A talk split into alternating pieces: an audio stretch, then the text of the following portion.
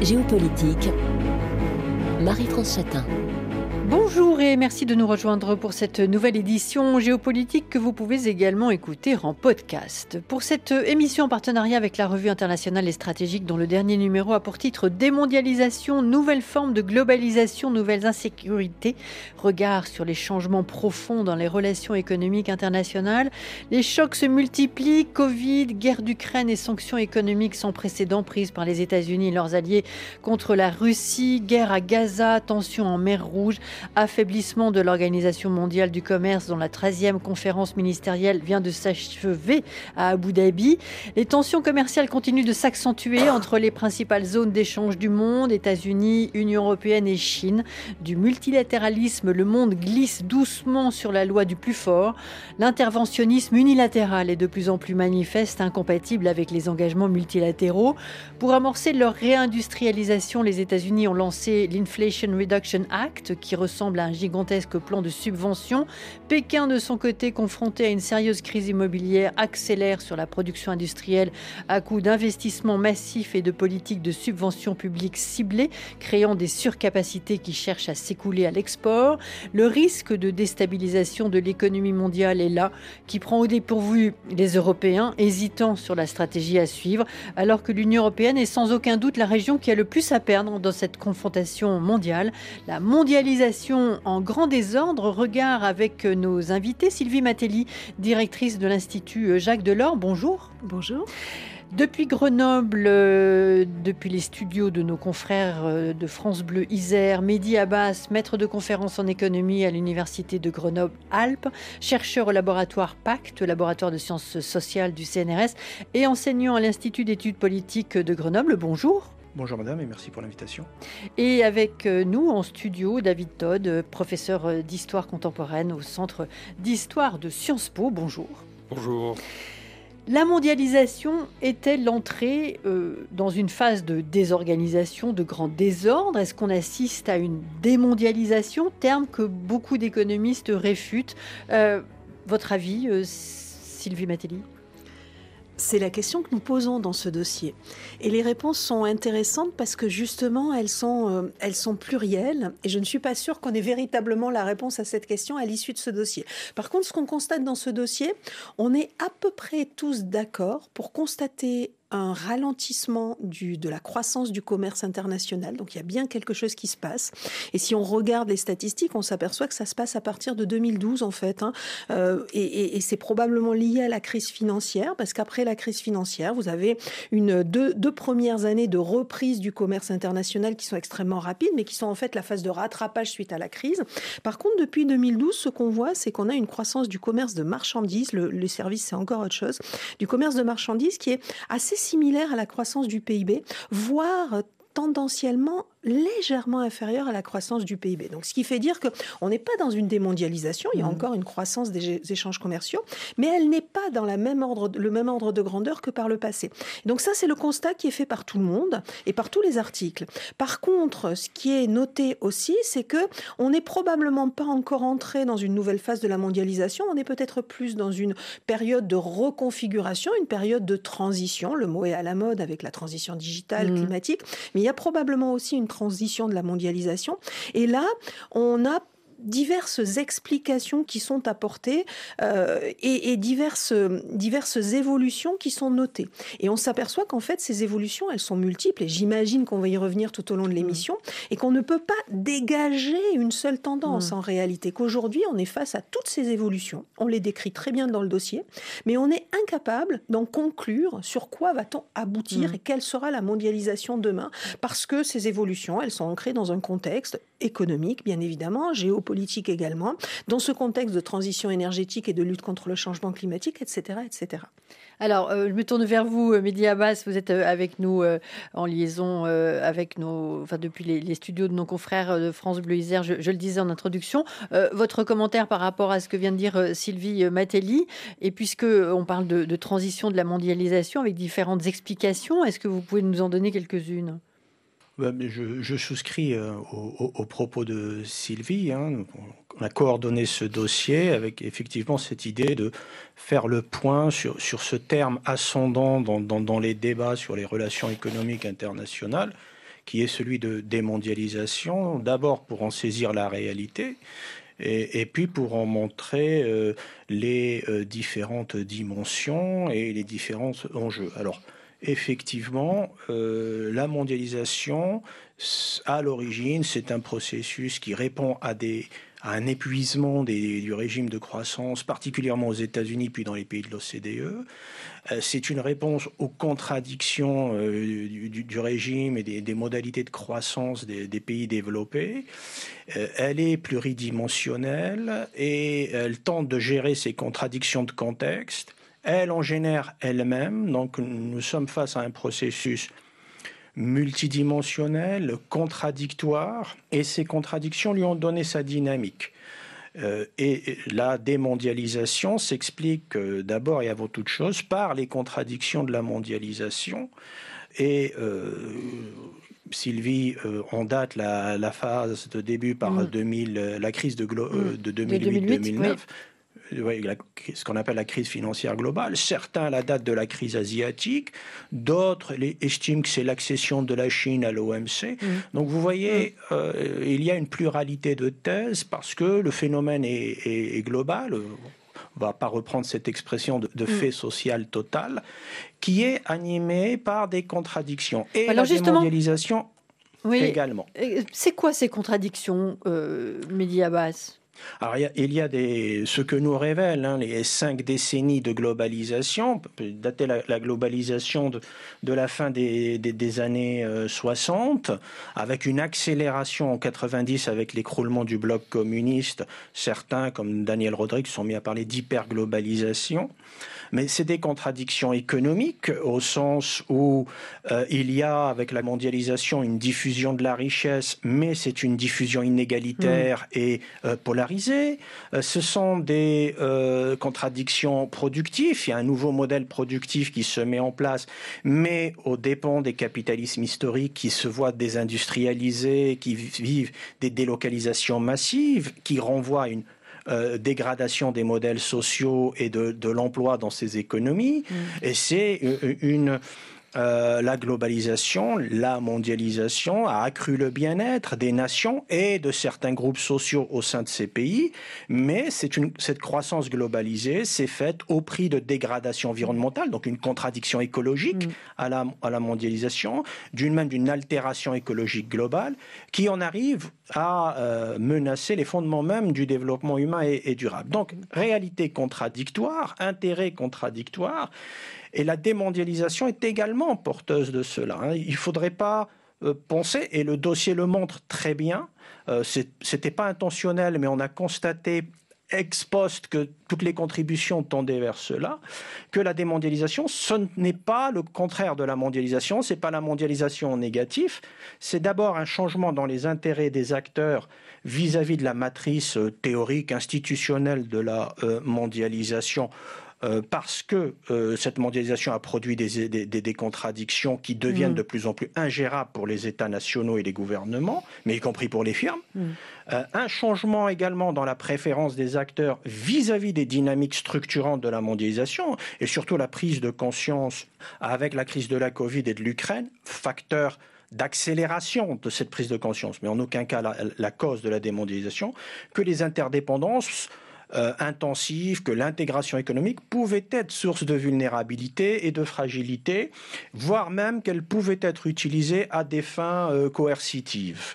Mmh. Et, et, enfin, c'est un changement dans l'arrière-fond, c'est le nouvel équilibre des rapports de puissance et de richesse économique qui explique les euh, évolutions des intérêts des acteurs et des préférences des acteurs. Alors ça ne veut pas dire que nous avons le modus operandi de cette démondialisation, au contraire, hein, euh, euh, moi je suis de ceux qui croient à la dynamique des contraires et la capacité de réguler ces contraires, c'est là tout l'enjeu hein, mm. de, la démondialisation, ou disons, d'un nouveau cycle géopolitique, économico-politique de mondialisation des économies nationales. Mm. Alors, euh, Mehdi Abbas l'a dit, euh, David Todd, euh, changement des acteurs, changement des dynamiques, euh, certaines vulnérabilités et nouveaux équilibres de puissance. Est-ce qu'on peut dire après on, analysera, et quand on parle de changement des acteurs, je pense que ce que je disais aussi en introduction est un élément important avec euh, ce qui se passe aux États-Unis, euh, en Chine et conséquences sur l'Europe. Euh, David Todd, est-ce qu'on peut dire que, d'une certaine manière, la mondialisation a échoué? Non, moi je partage le diagnostic qu'on a atteint un plateau je ne suis pas en mesure de, de faire de, de, la prospective. Je pense que je suis plutôt là pour apporter un éclairage euh, historique. Mhm. Moi, ce qui m'intéresse euh, dans cette question, euh, c'est que on a quand même, depuis que ce, ce, concept de mondialisation a émergé, s'est imposé dans les années 1990, euh, on a souvent tendance à en faire un phénomène essentiellement économique et spontané, qui serait le jeu, le résultat de, de plein d'acteurs mais quand les historiens, au moment où ce concept a émergé, se sont penchés dessus euh, et, ont regardé dans le passé pour essayer de réfléchir au présent, euh, ils ont vu qu'en fait, on a eu d'autres phases de mondialisation euh, avant la nôtre, même si évidemment elles avaient des caractéristiques différentes. par exemple, la mondialisation du monde romain sous l'Antiquité. Mm. la mondialisation, même à l'époque médiévale, avec le grand empire mongol qui s'étendait de, l'Europe jusqu'à la Chine, ou plus récemment la ce qu'on appelle la mondialisation du 19e siècle, hein, sous l'égide de l'Empire britannique. Et en fait, ce que les historiens ont montré, c'est qu'à chaque fois, il y a quand même un acteur plus important que les mmh. autres, qui est un empire, un facteur politique, un empire qui structure chaque vague de mondialisation. Et qui finissent par s'écrouler. Et que les phénomènes de démondialisation, dans la mesure où on peut en parler, sont liés à ce qui se passe dans cet empire. Donc c'est pour ça que je ne sais pas ce qui va se passer, mais je pense que ce qui est important dans notre mondialisation actuelle, c'est ce qui va arriver quand même à l'empire qui a porté notre vague de mondialisation, à savoir euh, l'empire américain qui s'est imposé euh, en 1945 et qui a triomphé euh, dans les années 90. Euh, donc c'est pas par hasard que le, mot apparaît au moment où les États-Unis sont alors plus dominants. Donc voilà, c'est mm. là-dessus. Et l'autre remarque que je ferais, c'est que, remarque peut-être un peu plus pessimiste, c'est que on, rêve parfois d'une mondialisation un peu multipolaire, on, peut, on pourrait essayer de réorganiser les choses ce que l'histoire nous dit, c'est que euh, les mondialisations, parce qu'elles reposent sur un empire dominant, elles ont quand même toujours tendance à être unipolaires. Et que, euh, quelque part, il faut choisir entre la mondialisation et la multipolarité. Vous écoutez RFI, Géopolitique. Là aussi, on est dans une certaine contradiction. Alors, euh, David Todd parlait des, États-Unis, je vais y rester euh, quelques instants, tournant vers vous, euh, Sylvie Matelli, pour parler de, l'Organisation mondiale du commerce, qui a tenu une réunion, une conférence ministérielle, qui s'est achevée cette semaine à Abu Dhabi. On, a vu les Américains bloquer le fonctionnement de l'OMC, enfin l'organe d'appel de l'OMC, qui est une instance indispensable au règlement des différents commerciaux. Euh, finalement, euh, les États-Unis sont parvenus à leur fin en débranchant un outil essentiel du multilatéralisme pour lui substituer la loi du plus fort. C'est ce qu'on voit aujourd'hui. Est-ce qu'on peut penser, imaginer que l'OMC puisse un jour retrouver un rôle majeur ou est-ce peu probable, Sylvie Matelli ce qui est intéressant dans la, question de l'OMC, c'est que ça pose toute la question de la gouvernance mondiale et pas seulement la gouvernance économique. En fait, on se rend compte qu'à partir du moment, euh, comme vous l'avez dit, euh, Navid, à partir du moment où euh, l'hégémon ne trouve plus totalement son intérêt dans les organisations internationales et en particulier qu'il y a des pressions pour réformer ces organisations et pressions qui sont assez intéressantes parce que d'un point de vue de la globalisation, elles sont aussi une résultante de la globalisation. C'est parce que la globalisation, un certain nombre de pays ont pu émerger. Je crois qu'il ne faut pas oublier que dans ce monde global, en fait, ce monde global n'a jamais été euh, n'a jamais promu le développement économique d'autant de pays. Donc il y a ces pays émergents, dont la Chine, mais mmh. pas que. Il y a tous ces pays émergents, ce qu'on appelle aujourd'hui de manière euh, totalement exagérée le Sud global, mais ça dépasse largement ça, qui demandent une réforme des organisations internationales. Et c'est vrai que bah, le pays qui a instauré ces règles-là, qui a construit cet ordre à son service, ne s'y retrouve pas. Donc ça, c'est ça, c'est intéressant parce que euh, c'est cet effondrement finalement de la gouvernance mondiale, bloqué par ceux qui l'avaient mise en place et qui sont dans l'incapacité soit de la réformer, soit d'accepter qu'elle puisse être réformée, qu'on se retrouve dans cette situation entre deux, où au fond, vous n'avez euh, plus une grande puissance capable de mener cette globalisation, et de l'autre côté, vous avez une gouvernance qui ne peut pas l'encadrer. Alors la loi du plus fort, c'est une réalité, mais euh, c'est une réalité qui est extrêmement inquiétante d'un point de vue géopolitique mm. et des relations internationales, parce que euh, c'est une réalité qui oppose, qui fractionne, divise, donc c'est une réalité qui conduit finalement au pire, euh, y compris d'ailleurs d'un point de vue économique, avec un ralentissement de la croissance économique mondiale. Mehdi en parle dans l'introduction, la fameuse stagnation séculaire, euh, et, euh, dans le, le ralentissement du développement pour un certain nombre de pays. Le tout dans quelque chose dont on a parlé, mais à, mon goût pas assez dans ce dossier, le tout dans un contexte de changement climatique qui s'accélère et qui pose encore de nouveaux défis à, à, la communauté internationale. Mmh. Et justement, il sera intéressant, mais j'avais prévu de mettre ça un tout petit peu plus loin, c'est finalement euh, la place de la transition écologique dans la globalisation. Alors, on a parlé des, de la réforme des organisations internationales qui, ne vient pas. Euh, on évoquait euh, l'Organisation mondiale du commerce, euh, Midi Abbas. Il y a aussi, et même chose pour le, le Fonds monétaire international, qui a de sérieuses difficultés également, qui peine à se réformer. La Banque mondiale qui doit faire face à la montée de l'endettement des économies émergentes auprès des marchés et de la Chine. Et ce qu'on voit aussi, euh, et ce sera pour terminer cette première partie d'émission, eh bien la Chine créer ses propres organisations, constatant que les, organisations qui, existent depuis euh, plusieurs décennies maintenant, euh, l'Occident ne veut pas les, réformer. C'est un copier-coller que la Chine est en train de faire par rapport à ce qu'ont fait les, les États-Unis, Mediabas ah, copier-coller, disons qu'il y a des invariants et, il y a des, éléments de, changement. Le point important, il me semble, c'est que mondialisation, démondialisation, réflexion sur la gouvernance, tout cela s'inscrit dans des euh, rivalités concurrentielles entre firmes et nations ces rivalités euh, sont permanentes dans le, dans le, fonctionnement du capitalisme euh, et de l'économie mondiale. On a eu euh, des successions de phases de globalisation, de repli, de, des phases d'expansion du capital, puis de, recentrage sur des empires, sur des États nationaux ou sur des économies continents. Cela jalonne l'histoire du, capitalisme. La Chine euh, essaye de se donner aujourd'hui un discours qui capitalise sur la mondialisation, parce que, encore une fois, il n'y a pas de rupture nette, claire. Mm. Euh, un jour, c'est la mondialisation, le lendemain, c'est la démondialisation. Elle réagit à la stratégie de l'égément euh, de ce que Jacques Dich Bagouati appelait le, le Gulliver qui rétrécit. Euh, et elle, réagit à la stratégie américaine qui se met en place à partir de 2008-2009, qui se déploie au niveau des organisations internationales. L'OMC, c'est pas exactement la même chose que FMI, hmm. ne serait-ce que par le rôle pivot du dollar euh, hmm. dans le système monétaire et financier international. Mais euh, la Chine réagit à ça, elle est dans une réaction. Cela, et les émergents également. Cela ne veut pas dire que leur réaction soit cohérente ou qu'elle soit porteuse d'une cohérence ou de nouveaux principes d'organisation nous sommes vraiment dans un entre-deux qui sera plus ou moins lent.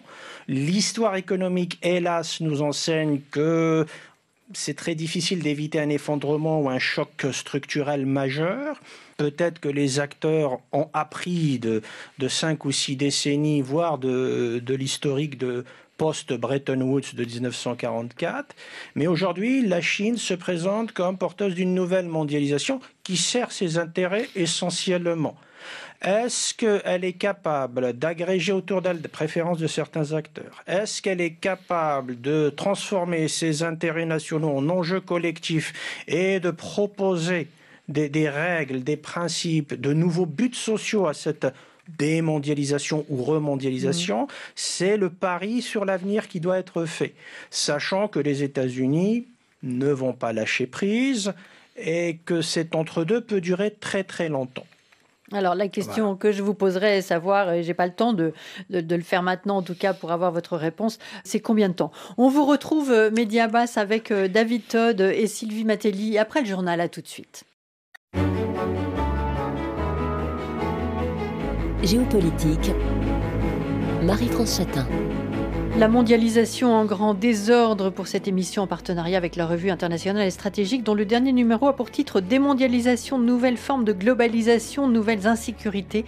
Regard avec nos invités, Sylvie Matelli, directrice de l'Institut Jacques Delors, euh, depuis Grenoble, depuis les studios de nos confrères de France Bleu Isère, Média Basse, maître de conférence en économie à l'Université de Grenoble-Alpes et chercheur au laboratoire Pacte, laboratoire de sciences sociales du CNRS, et David Todd, professeur d'histoire contemporaine au Centre d'histoire de Sciences Po. On a terminé, euh, David Todd, la première partie de l'émission en se focalisant avec Mediabas sur la, sur, la Chine. Mediabas qui disait que la Chine était dans, dans une position de, de, réaction et qu'on était aujourd'hui bah, finalement dans un entre-deux qui pourrait être plus ou moins long, euh, entre deux euh, avec un passage de d'hégémon américain à, chinois, ça, la, question se pose. Votre regard à vous sur, sur cela Effectivement, on a une, focalisation du débat sur la montée en puissance de la Chine. Moi, en tant qu'historien, ce qui me frappe, c'est que, en pensant aux phases précédentes de remise en cause des mondialisations, il y a souvent comme ça un débat sur, avec cette peur d'être supplanté mm. par une nouvelle puissance dominante. Et dans le cas de la mondialisation britannique que j'évoquais tout à l'heure, euh, le débat il a émergé à la fin du 19e siècle autour de la montée en puissance de l'Allemagne, qui a créé une véritable panique parmi les élites britanniques, avec notamment la puissance industrielle allemande. C'est le moment où on a inventé ces fameuses étiquettes Made in. Hein. Le Made in in Germany, c'était pour avertir les consommateurs britanniques et autres que c'était des produits de mauvaise qualité, puisque c'est comme ça qu'à l'époque on percevait l'industrie allemande. Ça a changé depuis. Ça a beaucoup changé depuis. Il y a beaucoup d'ironie dans l'histoire. Et c'est quelque chose qui a euh, eu un impact énorme sur la politique britannique, qui s'est de plus en plus comme ça focalisée sur la menace allemande pas complètement à tort, hein. je ne dis pas qu'ils étaient paranoïaques, mais c'est effectivement ça qui ensuite a conduit la Grande-Bretagne à abandonner sa politique d'abstention dans la politique européenne pour empêcher l'hégémonie allemande. Alors la grande ironie euh, qui avait été soulignée par l'historien euh, britannique, un historien plutôt conservateur, euh, Niall Ferguson, dans un livre qui s'appelait The Pity of War, où il expliquait que oui, la Grande-Bretagne s'est lancée ensuite dans deux guerres mondiales pour empêcher l'Allemagne d'établir euh, sa suprématie économique euh, sur le continent européen. La Grande-Bretagne a gagné ces deux guerres contre l'Allemagne et finalement, euh, la suprématie économique de l'Allemagne sur le continent européen a été établie. Mm. Donc il y a aussi, c'est sur l'inutilité parfois de la guerre. Et là, la leçon historique que j'en tirerais, c'est que, quelles que soient les peurs qu'on a sur la Chine, une attitude ultra conflictuelle, à mon avis, n'est pas forcément la plus productive. Et euh, je suis très reconnaissant à la Grande-Bretagne d'avoir combattu l'Allemagne, surtout pendant la Seconde Guerre mondiale. Mais si on se situe sur un point de vue juste de l'analyse des empires, de l'Empire britannique, euh, c'est clair qu'en fait que ces guerres, rentrer en guerre comme ça, ça a usé l'Empire britannique. Et euh, finalement, ce conflit anglo-allemand, qui est le cœur de ces guerres européennes, bah, ça a débouché sur l'hégémonie américaine. Inutilité de la guerre. Alors Sylvie Matelli, euh, on a vu euh, l'été dernier euh, le sommet des BRICS qui a décidé d'un élargissement assez substantiel. Quel rôle voyez-vous pour pour les, ce que vous appelez les émergents non hyper puissants. Merci Marie-France. Oui, ce qui est intéressant et ce qui, ce qui transparaît à la lecture de, du dossier, et quelque part avec Mehdi, quand on a lu tous les articles et qu'il a, a, rédigé l'introduction, je crois qu'on n'avait pas forcément suffisamment de recul pour voir ça, mais c'est utile de le, de le souligner. Euh, c'est que au fond, quand vous regardez ce qu'on appelle la mondialisation, et quand on se questionne sur la démondialisation, mmh. c'est cette mondialisation qui se construisait, qui prospère de manière totalement autonome, uniquement quasiment économique, avec des conséquences culturelles et autres, on l'a dit, mais qui n'étaient pas impactées par les phénomènes politiques ou géopolitiques. L'exemple absolu de ça, c'est les attentats du 11 septembre 2001 aux États-Unis, qui n'ont eu absolument aucun impact sur la mondialisation, qui n'ont pas du tout questionné cette mondialisation, ce qui aujourd'hui serait inconcevable. On s'aperçoit que le moindre événement géopolitique a des conséquences sur cette mondialisation. Et, même la, la conséquence en 2001, ça a été quelques semaines plus tard l'entrée de la Chine à l'OMC, et finalement une relance, une, reprise ou une accélération de cette mondialisation. Aujourd'hui, on voit que cette mondialisation est impactée beaucoup plus fortement et de manière beaucoup plus déterminante par les facteurs géopolitiques, au point qu'elle conduit à ce qu'on appelle la mondialisation des amis, ce fameux friendshoring. Et en fait, ça, on le décrit très bien dans le dossier. Euh, et si vous regardez ce friendshoring, eh bien, la réflexion que je me faisais en relisant le dossier euh, avant l'émission, c'était qu'au fond, dans ce friendshoring, c'est vrai que vous avez une sorte de fragmentation de la mondialisation, une mondialisation entre amis, mais on observe aussi que vous avez des pays qui sont amis de tout le monde qui ne se définissent ni comme pays du Sud ni comme pays occidentaux, mais qui sont amis de tout le monde et qui finalement, c'est le cas de l'Inde, c'est le mm. cas du Brésil dans une certaine mesure, c'est également le cas de l'Afrique du Sud aujourd'hui. Et finalement, on s'aperçoit que ces pays, en tout cas dans les événements les plus récents, ont été les courroies de transmission entre les deux, les deux mondes, entre euh, dans cette mondialisation des amis qui conduit à, des pôles en fait de, de, mondialisation ou à une régionalisation de la mondialisation, ce sont les courroies de transmission qui font le lien et qui font que la mondialisation peut perdurer parce qu'au fond on n'est pas dans un repli sur soi absolu mmh. entre amis, mais qu'il y a des pays qui sont entre les deux. Et c'est très intéressant et ça rejoint votre question Marie-France, c'est que effectivement quand on regarde ces pays, ce sont les BRICS, hormis la Russie et la Chine, avec un petit bémol pour la Chine. La Chine s'est longtemps positionnée comme ça. Elle n'était pas anti-occidentale, elle était plutôt dans une logique intermédiaire entre le monde émergent et le monde occidental, entre le Sud et le monde, occidental.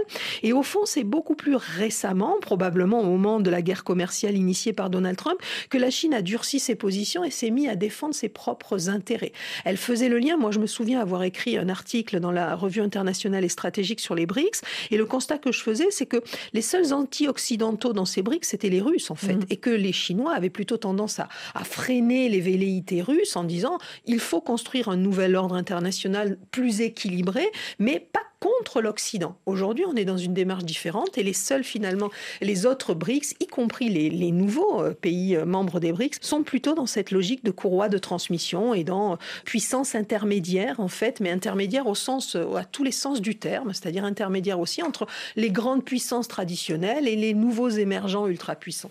Alors, puisque vous parlez de la Russie et aussi de la question des amis, ce, à quoi on assiste, euh, Mediabas, je vais vous proposer de, de répondre à, à cette question. On assiste avec les, sanctions imposées à la Russie, finalement, on voit ce pays s'en sortir plutôt pas mal parce que il a précisément fait appel aux amis euh, et aux voisins également. Euh, il n'empêche que, au-delà du cas de la Russie, on voit les mesures de coercition économique prendre une importance croissante. Il y a les sanctions économiques des États-Unis euh, ou mesures de représailles ou de coercition appliquées par la Chine contre le Japon, la Corée du Sud, la Mongolie, etc. Et les États-Unis qui, en octobre dernier, ont annoncé le durcissement de leur contrôle d'exportation de technologies On peut imaginer que la Chine pourrait suivre la, même voie. Quel regard portez-vous sur ces mesures de, coercition euh, dans cette mondialisation et ce multilatéralisme aujourd'hui plutôt assez fragilisé, euh, Mediabase comme toute phase de, transition hégémonique, et on peut faire l'hypothèse que nous vivons cette phase-là, d'une transition hégémonique, sans nécessairement peut-être qu'il y ait un passage de relais entre deux pays ou deux mm. économies. On peut envisager euh, une solution totalement inédite à l'échelle euh, historique les phases de transition euh, hégémonique ou d'instabilité comme nous la vivons actuellement donnent des marges de manœuvre aux euh, pays intermédiaires, aux puissances intermédiaires, à ce qu'on appelle des moyennes puissances. Une petite boutade, une moyenne puissance reste une moyenne impuissance également, faut, faut pas l'oublier, parce que les interdépendances qui étaient au cœur de la mondialisation se défendent, se distendent, on crée de nouveaux éléments, de nouvelles interdépendances, de nouveaux partenariats. Ça se fait de façon très ad hoc, sans qu'il y ait nécessairement de cohérence. Euh, donc, pour l'instant, nous avons une montée des réactions protectionnistes. Comme toujours dans les phases historiques, le protectionnisme apparaît comme un moyen de mettre de la cohérence là où il n'y en a plus, de mettre fin à des insécurités, des instabilités là où il n'y en a plus, sauf que ça peut préparer de nouvelles crises, ça peut préparer de nouvelles insécurités, ça peut préparer une réaction de, de et des puissances intermédiaires de second rang, Inde, Brésil, euh, Russie. Euh, ce que l'on voit, c'est qu'il y a effectivement un contexte conflictuel et antagonique, qu'il y a une renationalisation du rapport aux marchés mondiaux et aux marchés internationaux un peu partout dans, le monde. Ça se fait par un interventionnisme accru des États, des incitations, des subventions, de la protection, bien sûr, la redécouverte de, de, l'argument de sécurité euh, comme moyen d'intervenir et d'influer sur les, les, les tendances structurantes qui tout d'un coup deviennent négatifs, ne jouent plus en, en, la faveur de certains pays. Donc on a ce, ce niveau qui se met en place, ces nouveaux partenariats cette sorte de plurilatéralisme qui tout reflète et euh, une forme de réorganisation des rapports économiques et politiques internationaux où le critère d'efficience, de rationalité économique, de prix relatif et d'avantage comparatif finalement devient secondaire. Il n'a pas totalement disparu, mais il devient secondaire. Donc ça s'inscrit dans le cadre de diversification de partenariats, de coalitions euh, multipartites, de partenariats qui c'est pas vraiment des traités, c'est pas vraiment des accords, c'est des partenariats mmh. dits stratégiques. Donc on a ce déploiement pour l'instant de stratégie de part et d'autre tous ne fonctionnent pas. Hein. À titre d'exemple, vous avez à peu près 700 euh, accords commerciaux euh, internationaux notifiés à l'OMC. Il y en a à peine 300 qui fonctionnent ou qui sont réellement en, en effectifs. Hein. Donc il n'y a pas que le multilatéralisme qui est en mmh. crise, le régionalisme également.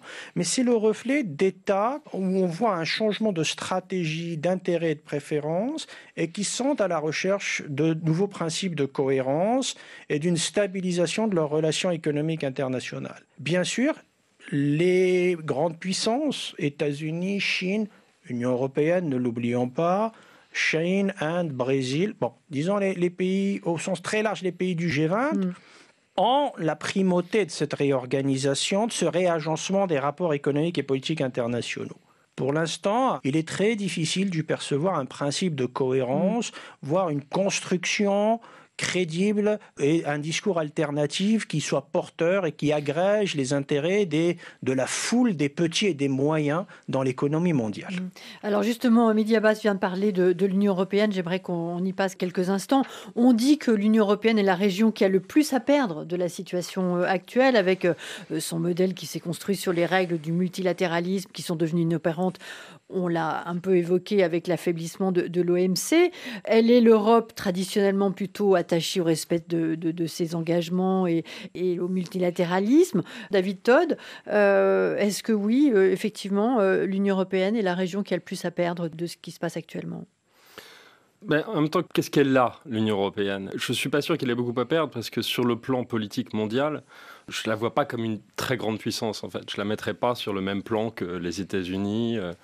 Euh, euh, je ne trouve pas comme acteur euh, sur la scène euh, mondiale. Donc, donc, de ce point de vue-là, mmh. ma réponse est simple, c'est peut-être ça va mal se passer pour l'Union européenne, mais ce n'est déjà plus une très grande puissance. Mmh. Je voulais juste aussi, en, en, en, lien avec ce que vous disiez tout à l'heure sur, sur les sanctions, c'est très intéressant, l'utilisation des sanctions économiques, c'est un outil, l'arme économique qu'on a imaginé d'utiliser mmh. pour empêcher l'émergence euh, de rivaux. Il y a une histoire à ça, non, ça n'a pas commencé avec les sanctions contre la Russie.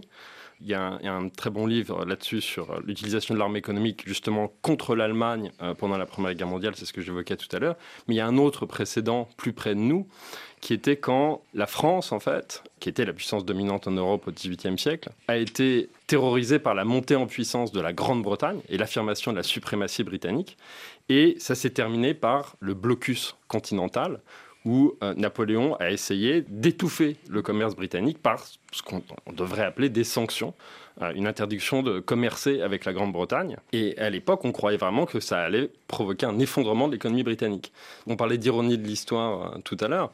Il y a une répétition dans ce, ce, mythe des sanctions, de croire que l'arme économique va suffire à étouffer l'émergence d'un rival, l'histoire prouve presque toujours le contraire. Donc euh, là-dessus, je, je, crois qu'il y a une mauvaise conscience historique, en particulier des acteurs de l'Union européenne, en fait, qui, quand ils parlent d'histoire, moi, ce qui me choque, c'est qu'ils invoquent l'histoire. En fait, ce n'est qu'un épisode de l'histoire. Mm. C'est la Seconde Guerre mondiale. Mm. C'est pas réfléchir historiquement de, penser avec un seul précédent. De l'importance d'avoir un historien dans l'émission euh, qui recadre les choses. Sylvie Matéli. Je, rejoins, je rejoins ce que vient de dire David, c'est-à-dire je crois que dans l'état actuel des choses, l'Europe n'a peut-être pas euh, grand-chose à perdre, mm. mais il faut qu'elle trouve la voie pour gagner, pour se repositionner dans, ce, dans, dans, ce nouveau monde. Et, elle hésite hein, sur la voie. Et elle, hésite sur la voie, tout à fait. Et aujourd'hui, on est plutôt dans une une logique de, protection, la sécurité économique, tous ces enjeux-là. Et, je je suis pas sûre que ce soit euh, l'alpha et l'oméga de ce que doit faire l'Union européenne. En fait, si on regarde un petit peu, et j'en reviens à cette mondialisation qui fonctionnait de manière assez autonome pendant des années et qui aujourd'hui est directement percutée par les enjeux géopolitiques. Dans cette mondialisation économique, l'Union européenne s'est parfaitement épanouie. C'est une mondialisation où les interactions économiques vous garantissent la sécurité, vous garantissent la prospérité et tout va bien dans le meilleur des mondes. Et à ce moment-là, effectivement, on a une Union européenne qui arrive à se construire autour de son marché unique. Et dans mais, mais qui s'est fragilisée, pardon, je vous interromps, euh, Sylvie Matéli, elle s'est fragilisée à travers sa désindustrialisation. Elle s'est fragilisée à travers sa désindustrialisation, oui et non.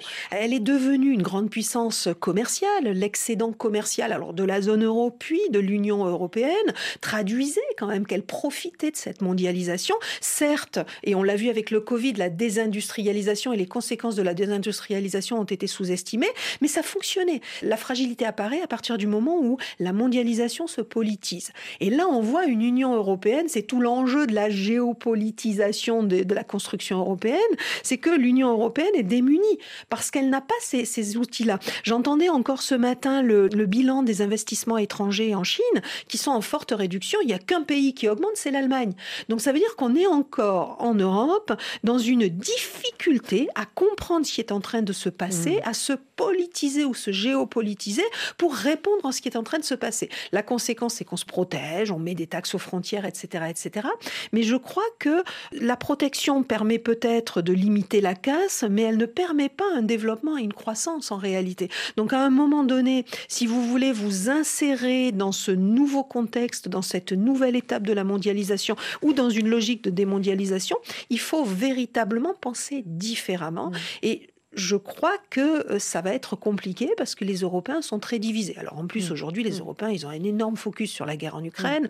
Ils ont une peur panique de la Russie. Donc ils sont en train de se politiser, mais se politiser finalement, euh, comment on se protège de la guerre ou comment on se prépare à la guerre. On n'est pas dans une logique de mondialisation et de relation avec le reste du monde. Alors on, évoquait précédemment le rôle accru euh, des États aujourd'hui. J'ai cette question, ce sera la dernière. Elle est pour vous, Média Abbas. Finalement, quel est le rôle de l'urgence climatique dans le chamboulement euh, des relations commerciales internationales ah, alors là, euh, c'est une question d'une redoutable complexité parce que on sait que nous faisons face à une transition, à la nécessité d'une transition écologique, mais son contenu, la définition qu'on peut en donner euh, dépend vraiment des acteurs en, présence. Pour l'instant, cette transition écologique prend euh, plutôt la forme d'une course vers un nouveau paradigme technoproductif, donc avec des rivalités euh, d'accès aux ressources, une compétition pour l'accès au marché, pour l'accès à de nouveaux financements, donc plutôt des conflits, des antagonismes. Donc l'enjeu écologique n'est pas pour l'instant un levier pour plus de coopération. La transition écologique peut être le catalyseur d'une reglobalisation, mais pour ce faire, il faudrait que les institutions, les dispositifs de gouvernance, les organisations internationales et régionales fassent une place conséquente aux enjeux clés de mm. la transition écologique. Et donc, qu'on soit d'accord sur Qu'est-ce qu'on met mm. Quels principes, quelles finalités, quels buts sociaux à cette gouvernance et coopération internationale Et puis surtout, euh, il n'y aura pas de transition écologique ni de gouvernance globale de la transition écologique sans une réflexion profonde, voire même la, conception de dispositifs de compensation. Mm. La transition écologique ne générera pas que des gagnants. Mm. Des compensations internes au pays et internationaux. Donc il faut avoir des dispositifs de gouvernance qui traitent les injustices écologiques de façon cohérente. Merci euh, Madi Abbas. Je rappelle que vous êtes euh, maître de conférence en économie à l'Université de Grenoble-Alpes, chercheur au laboratoire Pacte, euh, laboratoire de sciences sociales du CNRS et enseignant à l'Institut d'études politiques de Grenoble. Merci aussi euh, à Sylvie Matéli, directrice de l'Institut Jacques Delors, et, David Todd, professeur d'histoire contemporaine au Centre d'histoire de Sciences Po. Et oui, il faut avoir une vision plus profonde de notre histoire et ne pas penser que le monde a commencé après la Deuxième Guerre mondiale. C'est une des leçons que je retiens de votre propos, David Todd, et l'inutilité de la guerre. Géopolitique était signé Marie-France Chatin, Cécile Lavolo et Nathalie Laporte. Vous êtes bien sur RFI. Place au Journal Afrique.